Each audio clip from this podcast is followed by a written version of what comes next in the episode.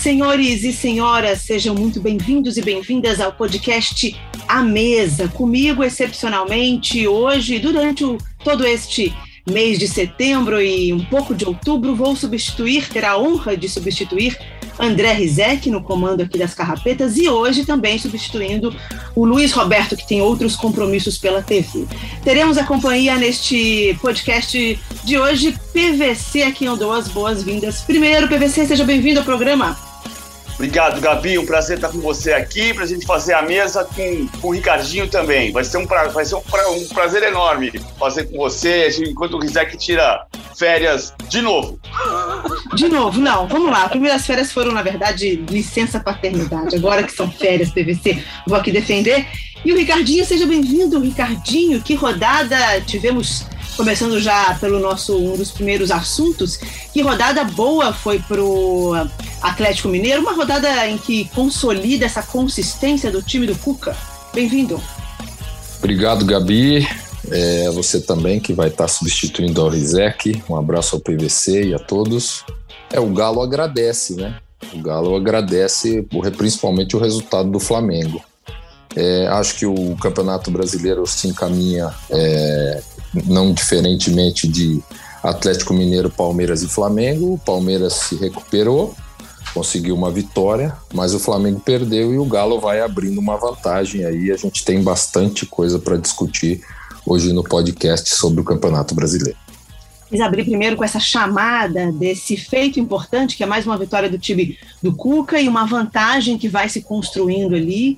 Me parece que com muita gordura, um, um mineiro com bastante torresmo, muita gordura para queimar e num momento importante do campeonato. Mas PVC, vamos analisar antes um pouco o que deu um pouco mais de alegria para o time do Cuca, que foi a derrota do Flamengo, que veio um pouco na cola depois do Palmeiras, né? Mas deixa de conquistar é, um pouco mais de, de pontos para poder seguir na cola de Palmeiras e Atlético Mineiro. A derrota do Flamengo tem que sabor nesta segunda-feira? O atleticano é muito grande. Você percebe nas redes sociais, no momento seguinte, o atleticano estava acompanhando.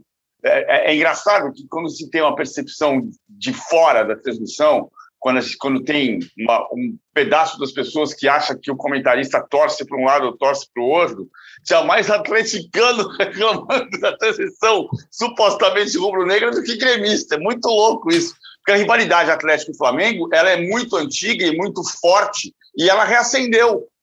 Eu acho que ela reacende mais do que a rivalidade desse momento de Palmeiras e Flamengo. Porque o Atlético está disputando o título, quer ser campeão depois de 50 anos e o rival os rivais são Flamengo e Palmeiras, mas a história de rivalidade com o Flamengo vem desde 1980. O, o Grêmio fez uma partida defensivamente muito boa. E o incrível é que o Flamengo, há três dias, da, agora dois dias, da semifinal da Libertadores, mostrou, apresentou seus piores índices. É, por exemplo, finalizações. Foi uma finalização no alvo contra o Grêmio, em função do bom serviço, da boa marcação gremista. Contra o Internacional, por exemplo, quando tomou 4 a 0, o Flamengo finalizou 11 vezes ao todo e 7 no gol. Então, aquele jogo não foi um acidente, você não perde por 4 a 0 por acidente, mas o Flamengo estava no ataque, pressionando, martelando, como costuma fazer. Contra o Grêmio, o Flamengo não conseguiu jogar. E com oito titulares iguais aos da quarta-feira. Porque até o ingrediente, né? eu estava medindo quem jogou Champions League no meio de semana e quem jogou Campeonato Nacional no fim de semana. Ah, quem menos mudou foram Manchester United e Bayern, que mudaram três jogadores. Aí mudou igual o Flamengo. E o Manchester United venceu no final com um pênalti perdido pelo West Ham, e o Bayern ganhou de 7 a 0. Mas o Liverpool, o Manchester City mexeram em seis ou cinco jogadores. O Renato, talvez por ser a, a, prioridade do Flamengo, diferente do Grêmio, o Renato não vai fazer no Flamengo o que ele fazia no Grêmio, então ele não poupou os jogadores a três dias da Libertadores e perdeu o jogo mesmo assim. Pois é, Ricardinho, muita gente questionando uh, a diferença da partida do meio da semana contra um Grêmio que já estava praticamente liquidado na Copa do Brasil, onde talvez ali o Renato Gaúcho pudesse ter optado por poupar jogadores ele escala o Everton Ribeiro no jogo do meio da semana que vinha de data FIFA, vinha de, de jogos com a seleção, acabou ficando exaurido. Escalam a Rascaeta, que também com a sua seleção vinha é, atuando e o, acaba perdendo o Arrascaeta. Errou o Renato nas duas escalações, na escalação do meio da semana por não ter poupado jogadores e nessa é, acabou ficando com é, 100 peças importantes? Você sabe, Gabi, que eu fui, né, sou ex-atleta, né? Então a gente falava que depois do resultado, para hoje o comentarista Ricardinho é muito fácil analisar, né? Porque na quarta-feira teve um resultado positivo e eles atuaram e ontem não, né? Então assim, você medir pelo resultado é, é lógico que não foi legal para o Flamengo, porque ele tinha uma vantagem no meio da semana poderia ter consolidado, como consolidou, de repente, com um time mais alternativo. Né? E aí sem Everton Ribeiro, sem Arrascaeta, que acabou sentindo problema, né? E ficou fora, inclusive ontem, e é uma baixa importante, porque ele é, é um jogador importante para o time do Flamengo. Agora, é, eu acho que assim, o Renato está lá para tomar decisões. O Flamengo tem um elenco de qualidade né? Eu acho que proporciona opções.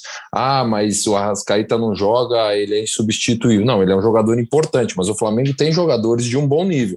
Pode não ser do mesmo nível que ele, pode não ter a mesma característica do Everton Ribeiro, mas tem bons, bons jogadores. Jogadores esses que não são titulares, mas que poderiam ser em outros clubes do Brasil tranquilamente, né?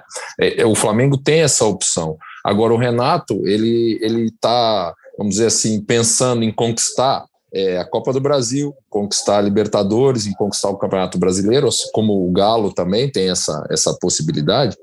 É, mas eu acho que o, em algum momento esse aspecto, principalmente é, do jogador individual, por exemplo, na quarta-feira, um jogo decisivo. É, o, não, não deveria ser assim, mas acho que às vezes o jogador se prepara para determinados jogos entendeu? Ontem contra o Grêmio, não que não fosse um jogo decisivo, mas era mais uma rodada do campeonato. O Flamengo tem um jogo importante no meio da semana agora, né? E talvez com a dificuldade, aliado à dificuldade que o Grêmio impôs no jogo. E aí, nesse ponto, a gente tem que dar mérito e pela, pela experiência e pela vivência do Felipão, né? Porque ele não ia tomar duas trombadas ou três trombadas do Flamengo seguida, né? Ele é um treinador vencedor. Lógico, teve algumas derrotas na carreira, como todo profissional, mas ele sabe ver futebol, né? Sabe analisar o adversário. E ontem, que ele fez? Ele bloqueou o Flamengo, né? Ele bloqueou dentro das características que o Flamengo tem. Então, acho que é mais mérito. Ontem foi mais mérito do Grêmio, da atuação do Grêmio, do que propriamente a, a falta de, de produtividade do Flamengo, que, no meu entendimento, estava um pouco sim com a cabeça no jogo de quarta. É, era mais uma rodada, né? Eu não quero com, com essa colocação tirar o mérito do Grêmio, por isso que eu estou valorizando primeiro o trabalho do Felipão e dos jogadores do Grêmio mas acho que a cabeça do jogador estava voltada para para Libertadores. O Flamengo perde uma oportunidade de se aproximar do Atlético, né? Mas ao mesmo tempo é, tem essa conta aí para ser paga. Como é que o Flamengo vai tomar, como é que o Renato vai tomar essa decisão, né? É, tem os principais jogadores, mas tem o elenco, ele está optando por não não é, poupar, né? Mas tem o desgaste, tem o aspecto físico que é importante numa temporada desgastante do Flamengo, porque é o preço que todo time que, que consegue performance e desempenho paga quer jogar muitos jogos, quer jogar muitas competições, né? Por isso que o Flamengo vem é, é, é, tentando equacionar nesse aspecto. É uma decisão difícil. Acho que na quarta-feira ele poderia ter, ter tirado esses jogadores, porque ele tinha um resultado importante, né? Mas ele optou pela manutenção e, e por esses jogadores atuarem os dois jogos. Você falou da, do trabalho do Filipão, eu acho que Uh, na minha opinião, explica um pouco a, a, dificuldade de criação do Flamengo, e justamente não só pelas escolhas do Renato, que, no meu ponto de vista, foram equivocadas, levando em consideração as duas partidas, mas pelas escolhas que o Filipão fez para neutralizar esse meio-campo, ou seja, justamente o setor de criação do Flamengo. PVC, Thiago Santos, Lucas Silva e Vila Sante conseguem segurar bem esse meio-campo que já não tinha Diego, que já não tinha Arrascaeta e que tinha o Everton Ribeiro um pouco mais cansado. Foi é, essas escolhas foram fundamentais para segurar o ímpeto do Flamengo e, inclusive, responder por que, que o time criou tão pouco? vamos uh, por partes. Eu concordo muito com o Ricardinho. Tá? O Grêmio ganhou o jogo, não foi o Flamengo que perdeu. O Grêmio ganhou o jogo porque o Grêmio se projetou para isso. Eu acho que no primeiro tempo, o Grêmio ainda tinha dificuldade para marcar o Everton Ribeiro. Ah, o jogo teve alternâncias, né? Eu gosto de dizer, o jogo, o jogo é um ser vivo. Ele vai se transformando, ele vai, se, ele vai mudando no decorrer da partida. O Flamengo estava melhor no jogo, o Grêmio incorporou, subiu um pouco a marcação, tomou três bolas, fez duas finalizações, depois o Flamengo voltou a retomar. Quando o Everton Ribeiro saía da ponta para jogar nas costas dos volantes, o Rafinha, em muitos momentos, o acompanhava tinha momento que o Ferreira vinha por dentro para o Rafinha poder marcar o Isla. Se encaixava na marcação e seguia na zona. Ah, e, mas quando o Everton Ribeiro se movimentava, ele criava problema. Ele saiu com desgaste, colocou gelo na coxa logo depois. Claro que ele não deve ser problema para o jogo contra o Barcelona, assim, aí tem um, um pouco do cuidado do acúmulo de jogos, mas acho que o Grêmio tinha um probleminha ali para resolver. O Filipão, eu conversei com o Filipão antes do jogo, e o Filipão tem sempre esse discurso maluco, o discurso externo e o discurso interno. É, esse não é meu jogo. Esse aqui não é meu jogo. É claro que é, o Grêmio precisa reagir, o Grêmio precisa reagir, ganhando os outros jogos, mas no Maracanã contra o Flamengo não é esse jogo. Você acha, o Ricardinho trabalhou com ele, que o Filipão vai entrar no vestiário e vai dizer assim, oh, galera, esse aqui não é nosso jogo não, hein? Nem se preocupa com isso porque esse aqui não é o nosso jogo. Claro que não. É claro que o discurso externo é um e o discurso interno é outro. E, e, e falando com dirigentes do Grêmio antes do jogo, eles estavam extremamente incomodados pelo fato de o Grêmio ter passado 10 jogos sem ganhar do Flamengo. Então, isso vai para o vestiário. E você sabe o quê? Bom, eu estou numa condição de inferioridade em relação ao Flamengo eu, eu acho um, um, um, erro histórico quando se chama o Filipão de retranqueiro. O Filipão foi campeão do mundo com o melhor ataque da Copa. Foi campeão brasileiro em 96 com o ataque do campeonato. Em 2018 também. O Filipão é pragmático. Isso ele é. Então, eu tenho um time inferior ao Flamengo hoje. O que, que eu preciso fazer? Bloquear. E ele, diferente do Flamengo, ele sabia que o jogo de quarta-feira ele não ia virar. Então, ele, ele mudou sete jogadores em comparação com quarta-feira. Ele, ele tocou o Breno pelo, pelo Chapecó, começou como titular. Ele colocou o Wanderson, colocou o Juan, colocou o, o, o Rodrigues. Ele colocou os, os dois volantes, né, o Thiago Santos e o Lucas Silva. Então ele manteve, ele manteve o Rafinha, o Vila Sante, o Borja e o Ferreirinha. E o Ferreirinha. É, ele, ele manteve quatro jogadores. Então, era um Grêmio descansado, concentrado, com um discurso externo de que não tenho nada a ver com isso, e internamente com a faca entre os dentes.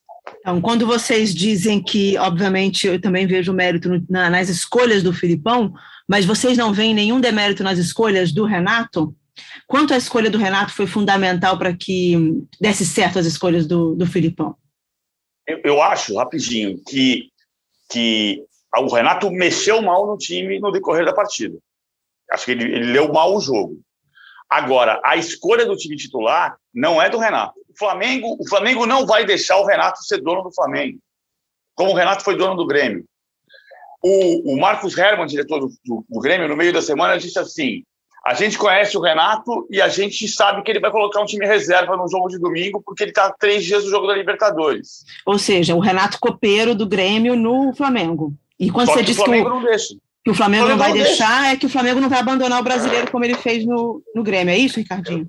Exatamente. É, é, é isso é, é, conversado internamente. Acho que quando, quando é, optaram por procurar o Renato, eu acho que isso deve ter sido conversado, entendeu? É, vários aspectos, entre eles esse, ó, nós temos várias competições, mas nós vamos privilegiar todas elas. Não tem se em algum momento o jogador não puder atuar porque a parte fisiológica é, é, vai, vai de repente tirar o jogador do jogo, as condições físicas, está tudo bem.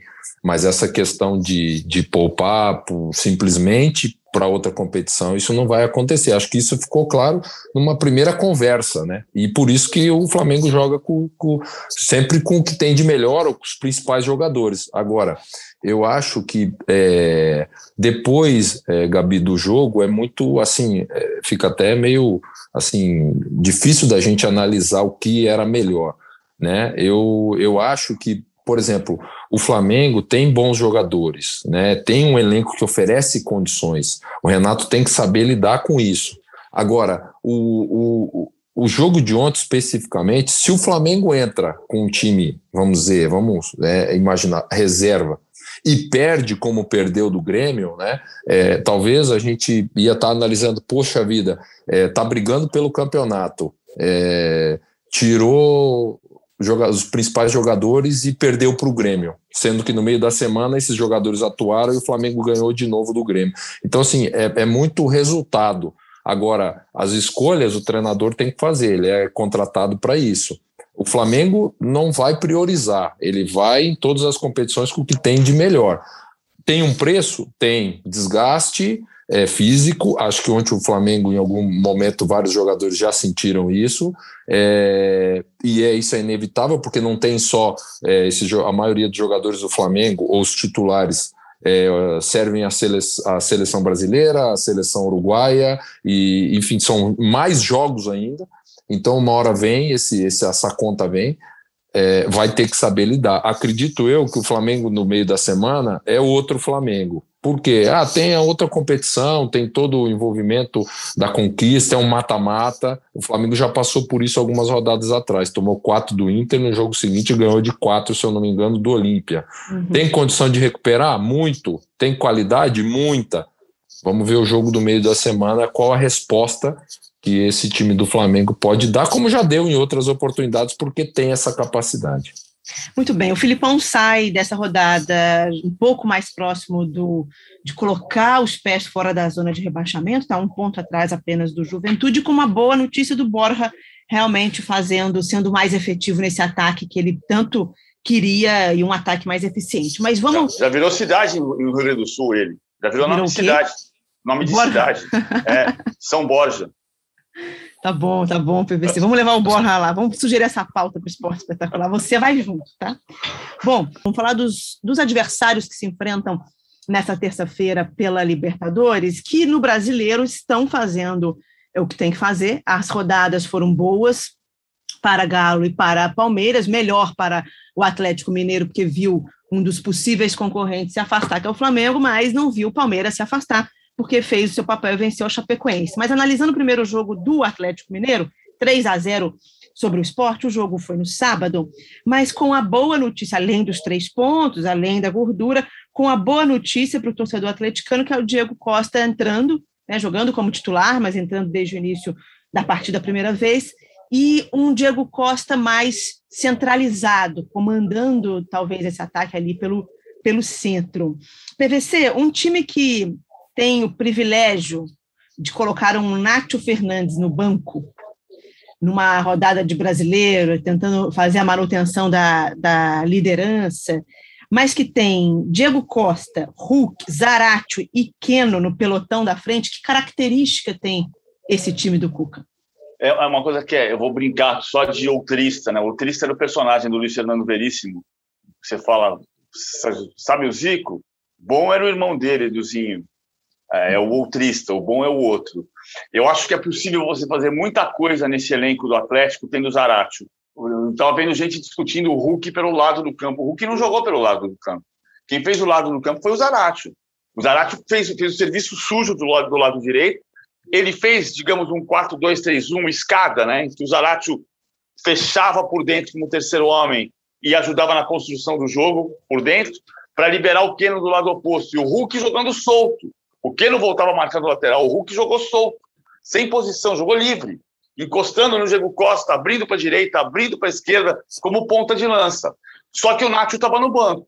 Então, eu acho que contra o Palmeiras não vai se repetir isso. Ele pode pegar o Nacho e jogar o Nacho para o lado direito do campo, por exemplo, como jogou no River Plate. E o Zaratio faz o lado esquerdo. Então, pode chegar um momento em que ele escale esses quatro: Nacho, Zaratio, Hulk e Diego Costa. Mas acho que não é ainda porque o, o, o Cuca disse, depois de vencer o Fortaleza no domingo retrasado, que o Diego Costa sabe que ele está sem condição física ideal e mesmo sendo titular contra o esporte, ele jogou 59 minutos.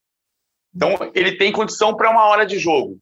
Ele não tem condição para jogar em altíssimo nível nos 90 minutos, ainda. Pode ser que mais à frente ele tenha.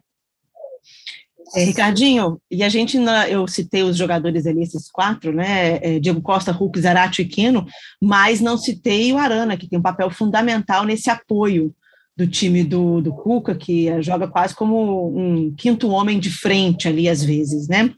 É, quais são os perigos dessa equipe do Atlético Mineiro já projetando esse jogo contra o Palmeiras pela Libertadores?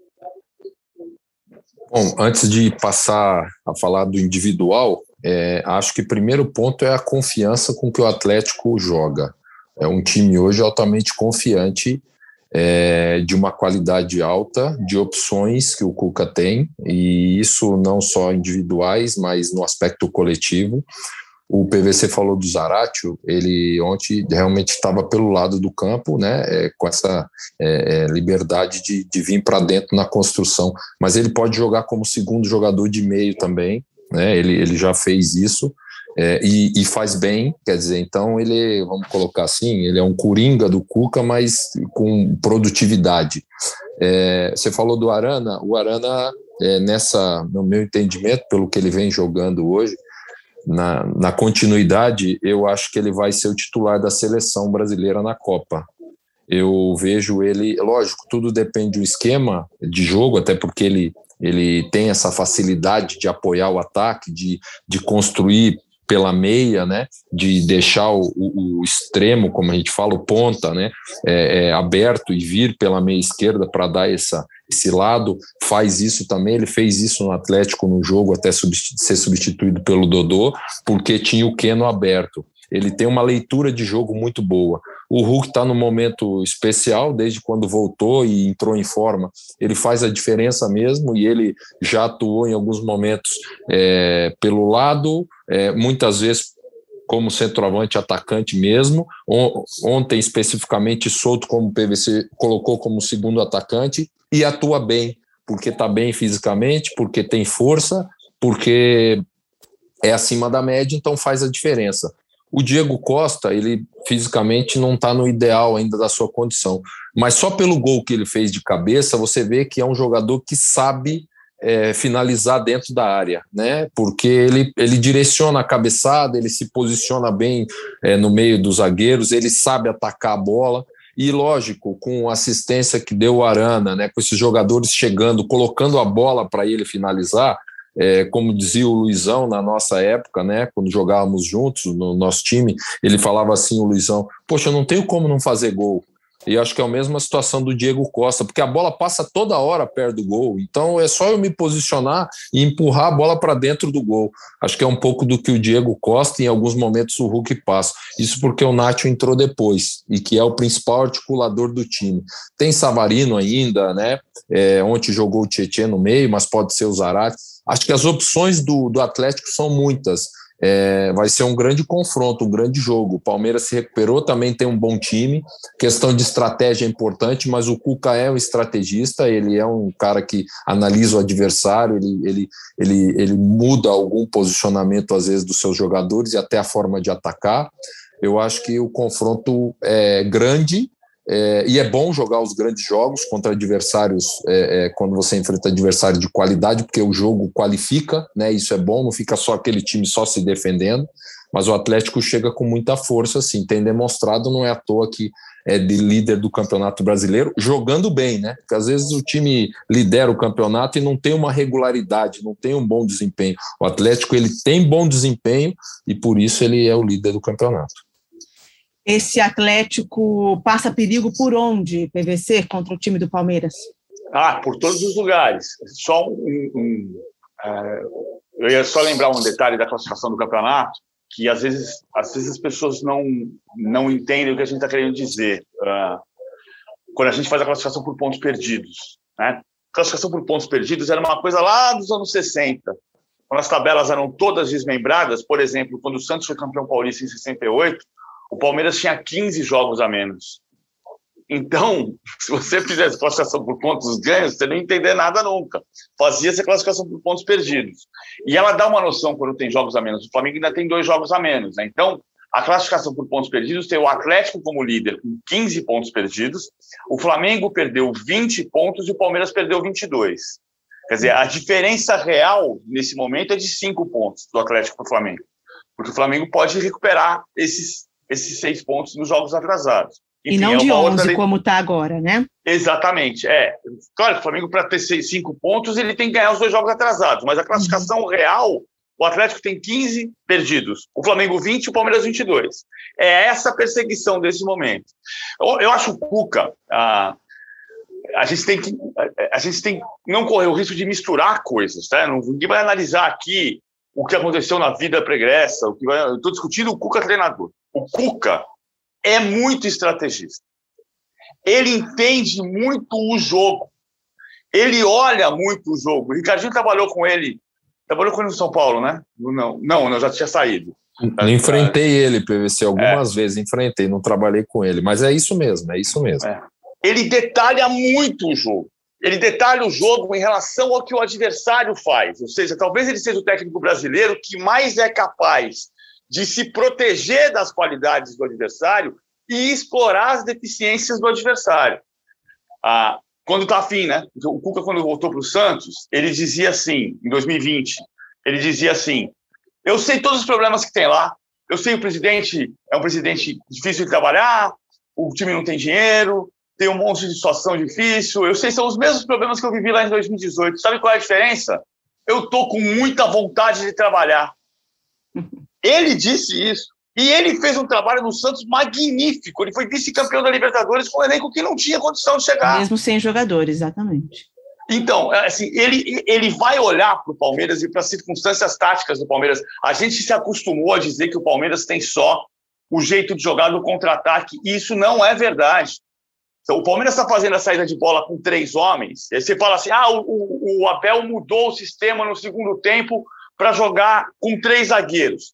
Na minha visão, eu não posso estar errado, ele já fez o Marcos Rocha preso no primeiro tempo e fez contra o Flamengo.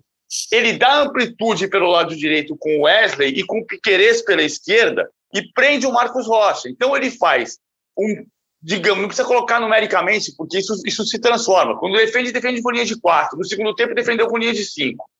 Boa parte do tempo.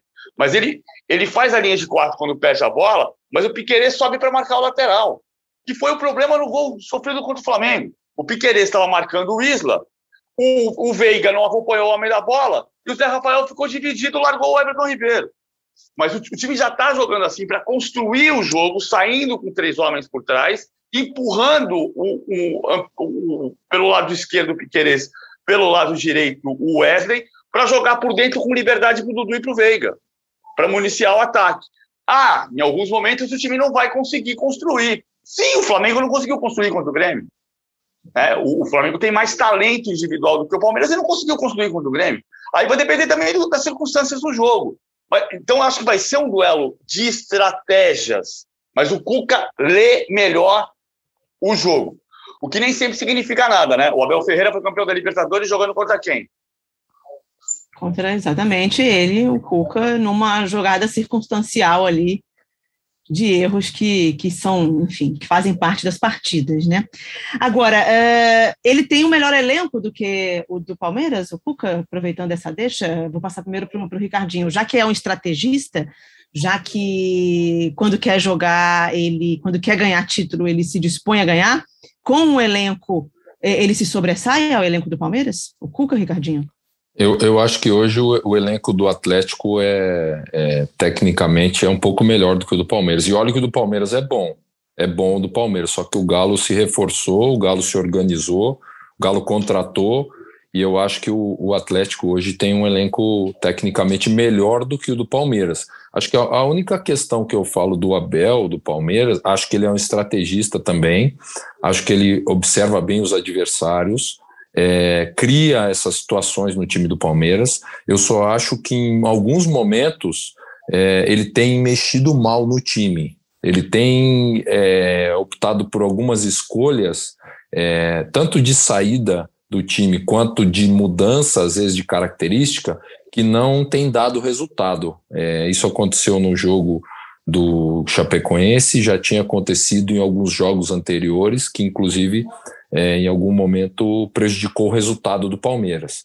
Acho que ele monta a equipe, ele treina. O, o Palmeiras tem uma forma de jogar é, há algum tempo, ele conseguiu já conquistas logo quando ele chegou, mas acho que ele peca em alguns momentos na mão em, em, em querer mudar ou em querer arriscar, é, no sentido não ofensivo, mas arriscar uma substituição, tentar mudar a característica do jogador e acaba prejudicando o, o, o trabalho coletivo, o jogo do time, entendeu? Isso já aconteceu algumas vezes e agora, nesse momento decisivo, isso é importantíssimo. É importantíssimo a, a você montar o time é, para enfrentar num jogo grande como esse o seu adversário, com estratégias, com, com uma marcação, com você poder aproveitar as fragilidades, no caso do Atlético, mas é importante você observar e saber modificar dentro da necessidade. O que, que o jogo te mostra?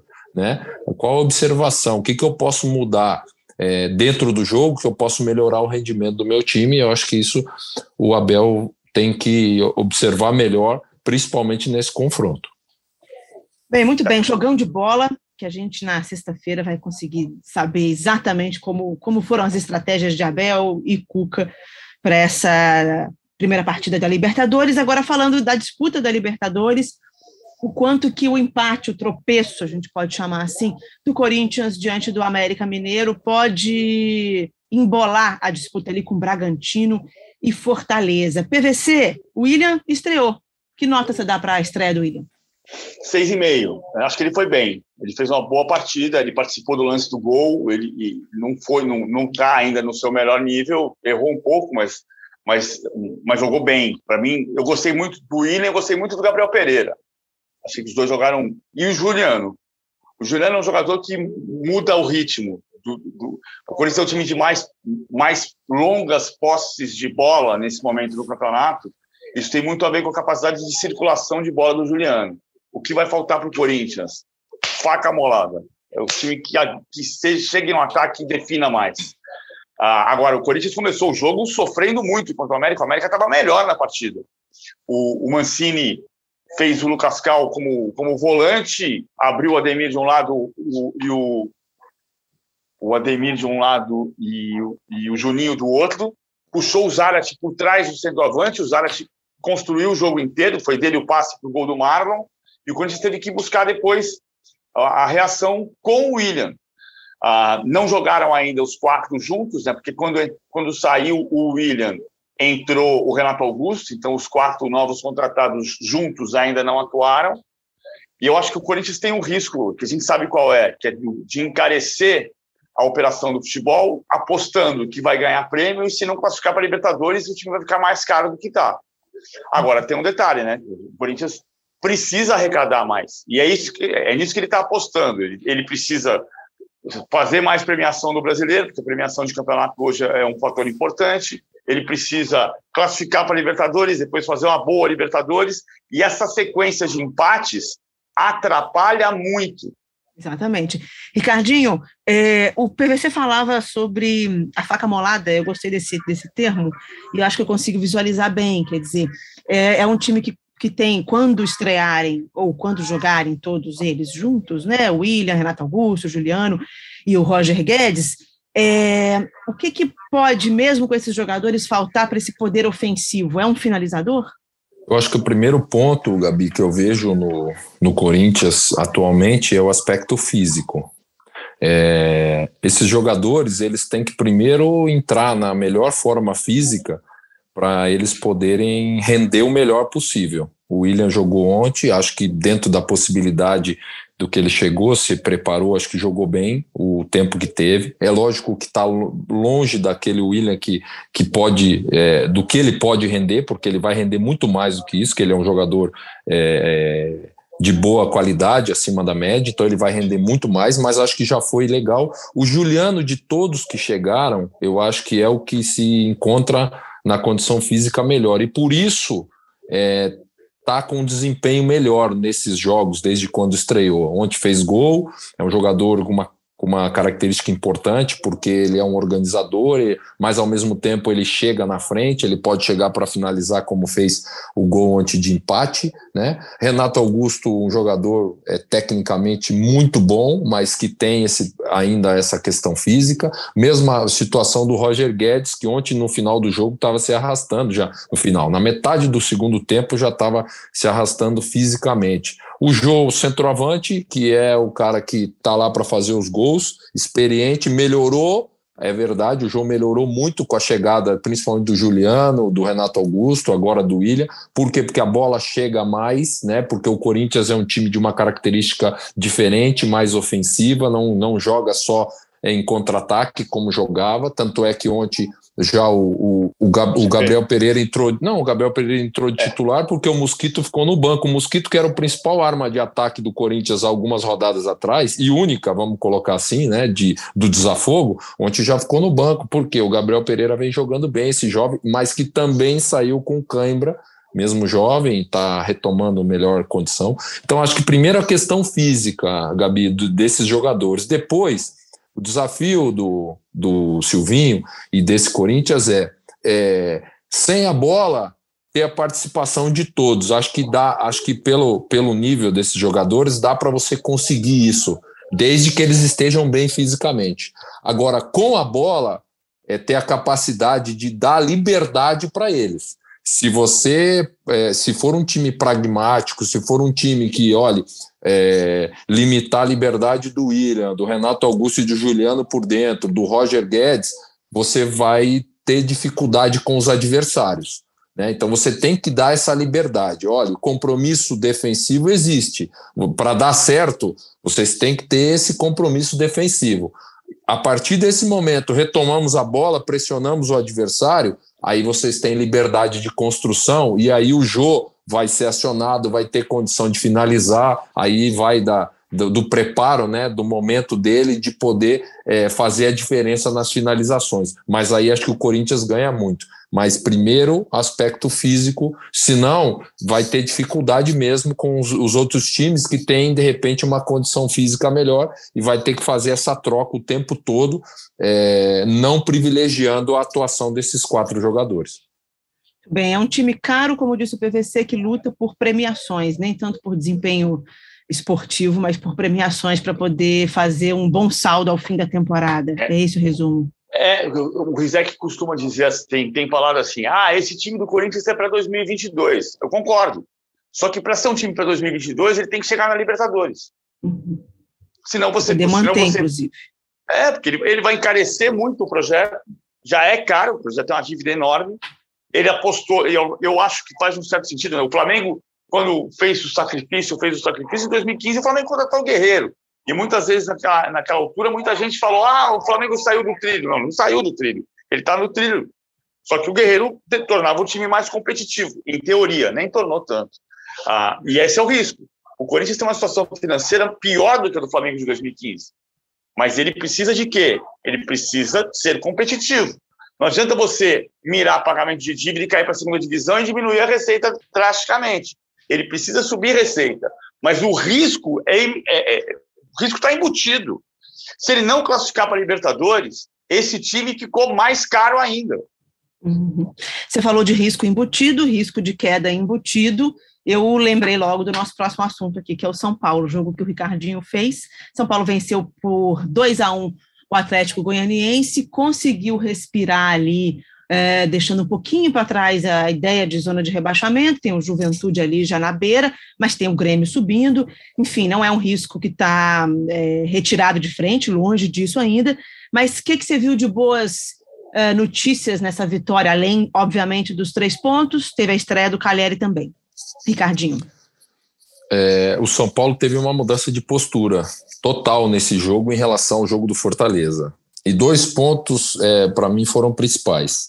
Primeiro, a pressão é, em relação ao adversário. Desde o início, marcando a saída de bola, pressionando o Atlético Goianiense e impossibilitando construção de jogada e até o contra-ataque, algo que o Atlético Goianiense buscou, principalmente no primeiro tempo, e não conseguiu. Um time bem posicionado que recuperava a segunda bola no meio, os rebotes todos caíam para o Luan, Lisiero, Nestor, que começou jogando pelo lado direito, mas é, é, fazendo, tendo essa liberdade de vir para dentro numa construção, né? É um canhoto, é inclusive ele que dá o, o passe para para o gol do, do Rigoni de cabeça. Esse, o primeiro ponto foi, foi essa, foi, foi a questão da pressão, da, da competitividade maior do time do São Paulo. E, a, e o segundo ponto é a, a, a, postura ofensiva. Os jogadores de meio do São Paulo, diferentemente do jogo contra o Fortaleza, é, se aproximaram muito dos atacantes. E ontem, no início, era Rigoni e Luciano.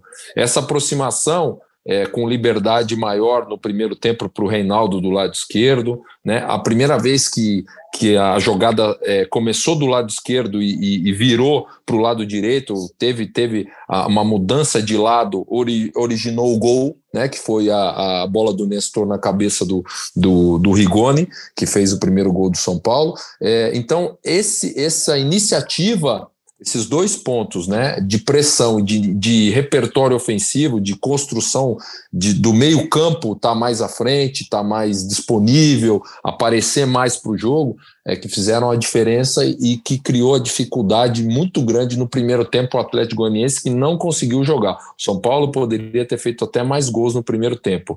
É, pecou muito na finalização, é, teve chance, mas errou o alvo. É, mesmo assim, saiu com o resultado. Segundo tempo um pouco diferente, não muito, mas porque o Atlético melhorou. As mudanças do Barroca, que é um bom treinador, fizeram com que o Atlético melhorasse. A entrada do Janderson do lado esquerdo. O São Paulo perdeu o Igor Vinícius, é, que teve uma pancada abaixo do olho, teve que ser substituído no intervalo. Mesmo assim, entrou o Galeano, que não é lateral direito, mas entrou muito bem entrou muito bem, ele participa diretamente do segundo gol do São Paulo, uma jogada do Luciano, é, onde ele cruza e o Luciano complementa.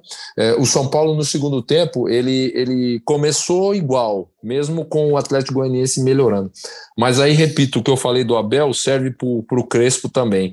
É, algumas escolhas de mudança do Crespo é, nesse jogo do Atlético Goianiense em outros jogos também também prejudicaram o rendimento do São Paulo. Ontem, ele trouxe em algum momento, quando ele tira o Nestor e coloca o Gabriel, ele traz o São Paulo para uma marcação mais numa linha um pouquinho mais baixa, tentando contra-ataque ele não conseguia e, e correu risco, porque ele acabou levando o gol, né, numa jogada é, do Atlético do Atlético Goianiense, que acabou é, fazendo 2 a 1 um, e depois no final o São Paulo toma uma pressão desnecessária. Ele volta com o esquema com três zagueiros, ele acaba tirando o Sara e colocando o Bruno, Bruno Alves como terceiro zagueiro.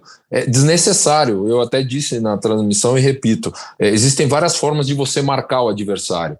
Você tem, tem gente que gosta de marcação individual, tem gente que marca por zona, tem gente que gosta de pressionar um pouco mais à frente, mas quando você está ganhando dentro de casa, é, é, e estava jogando bem o São Paulo, a, a, melhor marcação que você pode ter em relação ao adversário é você ficar com a bola.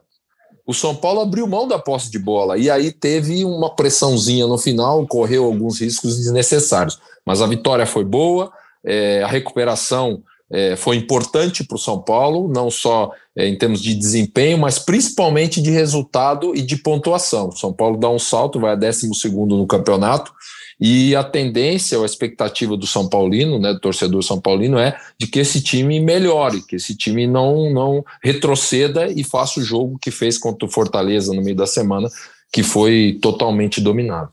Tem algumas coisas que aconteceram de quarta-feira para cá. Isso, isso, essa mudança de postura, por exemplo, foi discutida muito com o Crespo.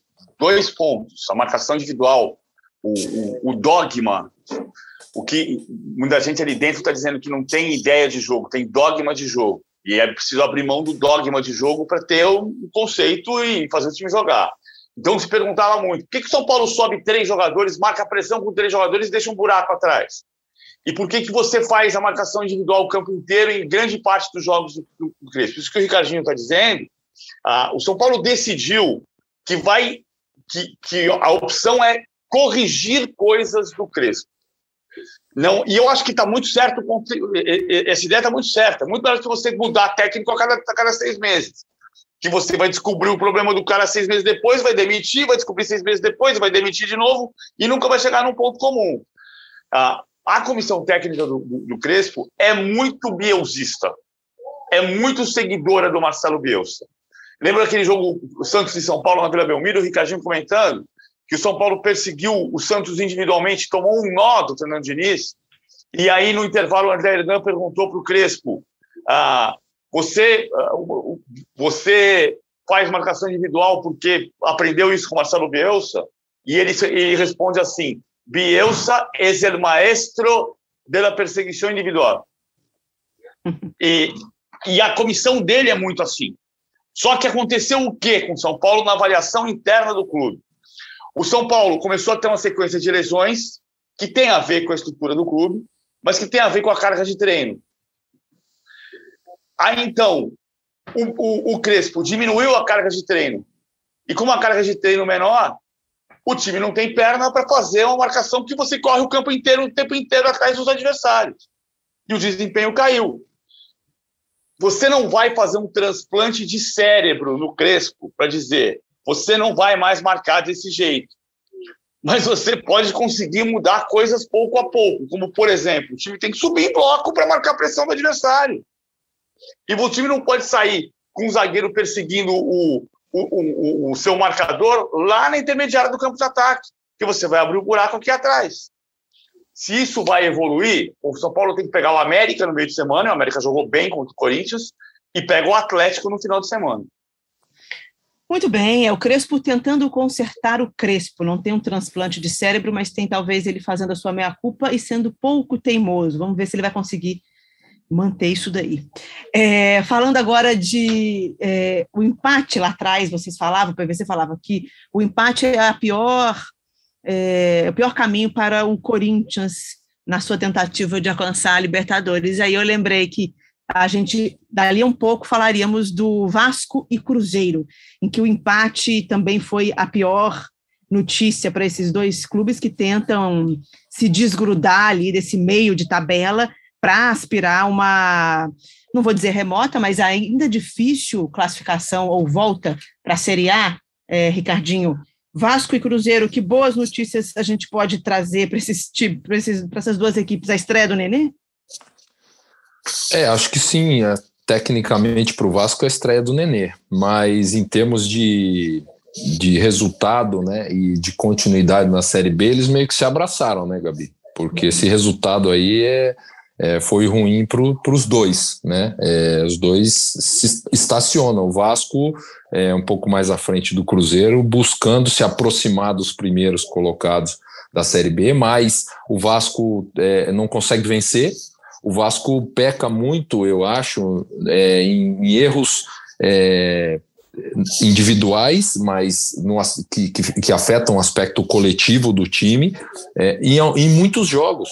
Se, se a gente analisar os, os últimos jogos do Vasco, é, ele, ele perdeu partidas, deixou de ganhar outros jogos por, por às vezes, falta de atenção, né, de um melhor posicionamento, de, de cometer erros e proporcionar ao adversário uma condição de, de empate no jogo, no final das partidas.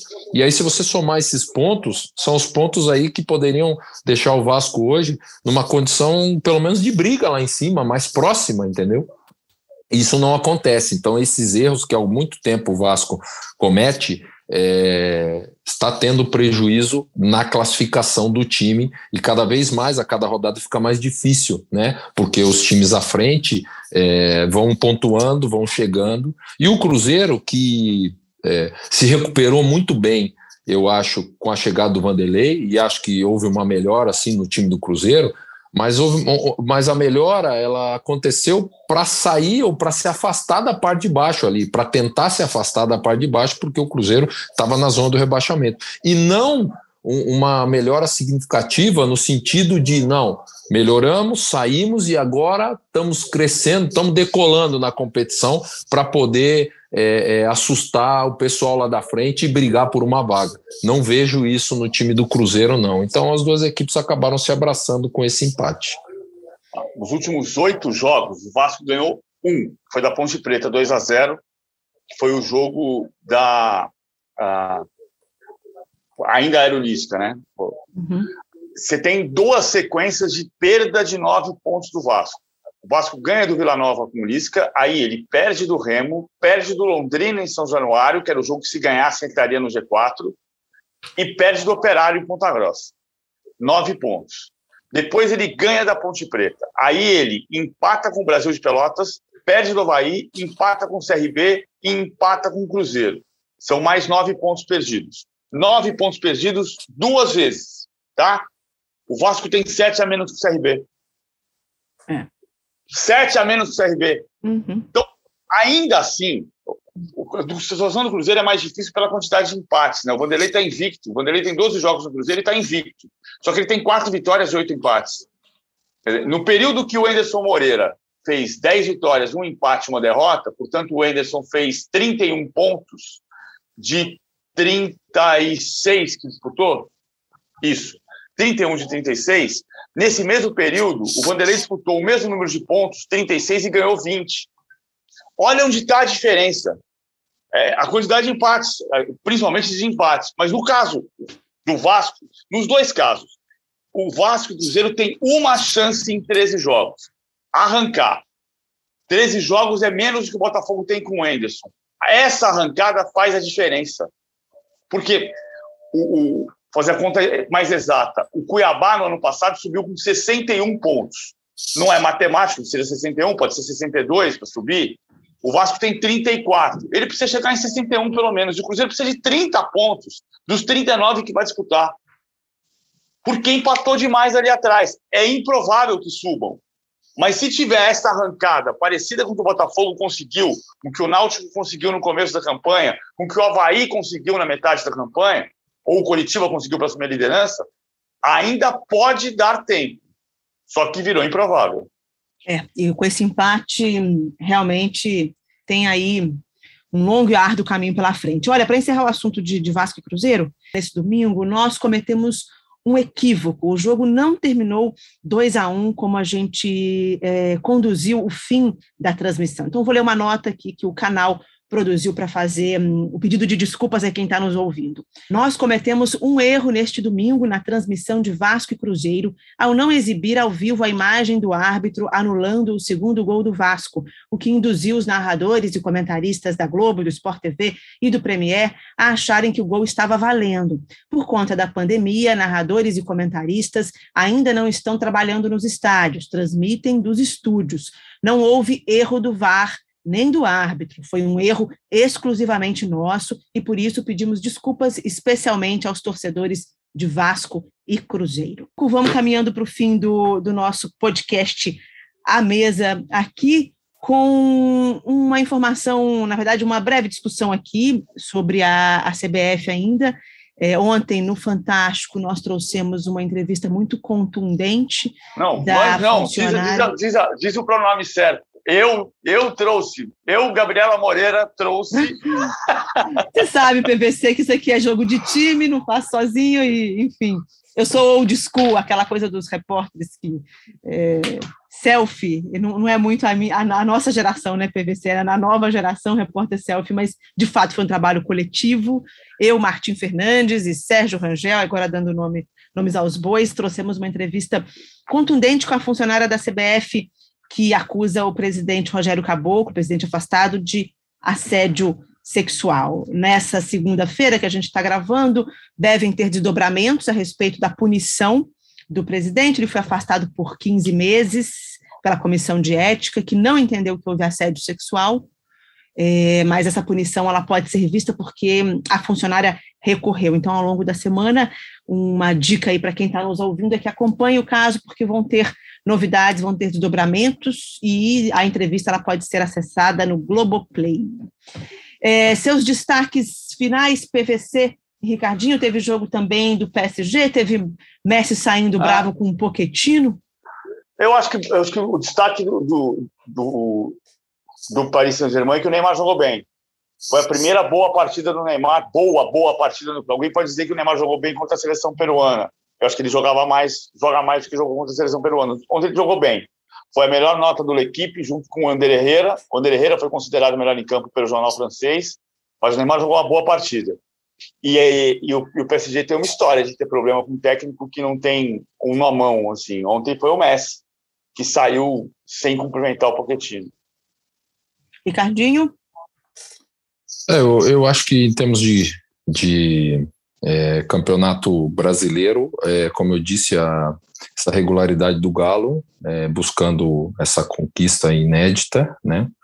É, e o futebol internacional, é, a boa atuação que o PVC colocou do, do Neymar, acho que o Messi vai aos poucos, lógico, pela qualidade dele, é, se adequar e se entrosar com esse time do PSG, é uma mudança, é, uma novidade para o Messi, né? um time novo, né? por mais qualidade que ele tenha, ele tem que ter um pouco de paciência, mas isso vai acontecer ao natural pela, pela grandiosidade e qualidade que ele tem, né? que eu acho que é muito, muito acima da média. E outro ponto é, que, eu, que eu acompanhei ontem é o desempenho do Chelsea. É, a continuidade desse desempenho do Chelsea, né? Porque é uma equipe é, que tem um treinador é, que trabalha muito bem e que está conseguindo manter a performance de um time que há, há, há algum tempo atrás é, nem era colocado como os principais clubes aí para conquista, né? A gente vê que a cada rodada, principalmente no início desse do campeonato inglês, o desempenho do time do Chelsea chama atenção também. Muito bem, senhores. Agradeço imensamente você que acompanhou aqui o nosso podcast à mesa. André Rizek está de férias, Luiz Roberto, excepcionalmente, hoje não conduz aqui os programas, mas semana que vem, segunda-feira, a bola é do Luiz Roberto e eu encontro vocês, PVC Ricardinho, no comando do Seleção esse mês. Obrigada pela participação aqui com a gente. Obrigado a você, Gabi. Sempre, sempre bem-vinda, sempre um prazer. Obrigado, Gabi. Sempre um prazer também. Um abraço para você, PVC, para todos. Beijão.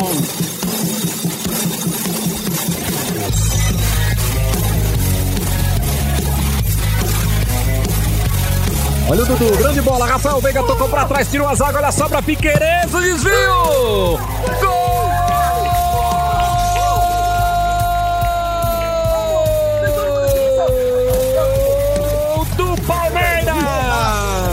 Rebatida ali pelo Luiz Adriano. A bola veio forte, veio em cima dele. E ele teve calma e categoria para dar um tapa na bola, só deixou o pé na frente da bola. Aí o Arana já dominou, chegando na linha de fundo, cruzou para trás, Diego Costa! Gol!